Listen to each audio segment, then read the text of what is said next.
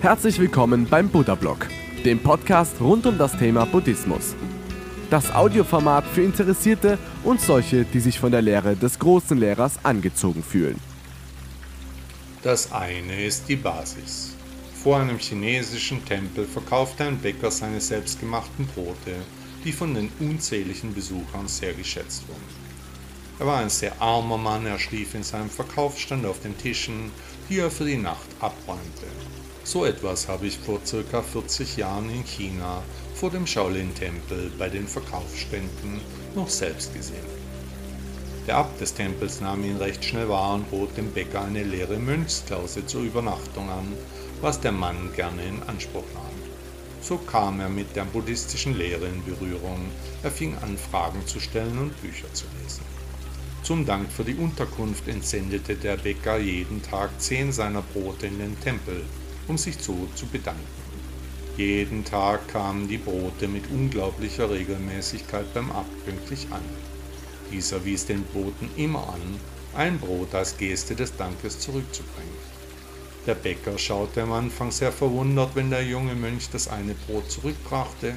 Er konnte sich daraus keinen Reim machen. Mit der Zeit entwickelte sich eine Gewohnheit daraus. Die Sache wurde zu einem festen Ritual, alle Beteiligten sahen die Handlung als festen Bestandteil ihres Lebens.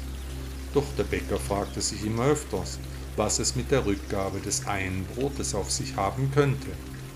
Er wusste nicht, was der Abt damit bezwecken würde oder wollte.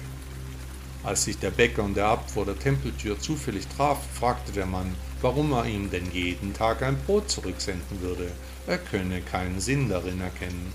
Der alte Meister sagte ihm, er könne doch ein Brot zurückgeben, warum denn nicht? Der Bäcker meinte, dass der Abt ihm doch sehr helfen würde, weshalb er sehr dankbar sei, darum würde er die Brote senden. Der Abt antwortete, er wolle ebenfalls etwas zurückgeben. Der Bäcker war nach der Unterhaltung so schlau wie vorher. An einem anderen Tag trafen sich die beiden Männer wieder. Der Bäcker fragte bei dieser Gelegenheit, warum der Meister ihn nie im Buddhismus unterrichten würde. Der Abt schaute ihn verwundert an, dann entgegnete er ihm, jeden Tag lehre ich dich, immer nehme ich mir Zeit für dich. Du spendest mir Brot, ich esse es. Ich habe immer ein Ohr für dich, schenke dir immer ein Lächeln. Ich lehre dich mit meiner einfachen und natürlichen Art. Ich versuche dich zum Nachdenken zu bringen.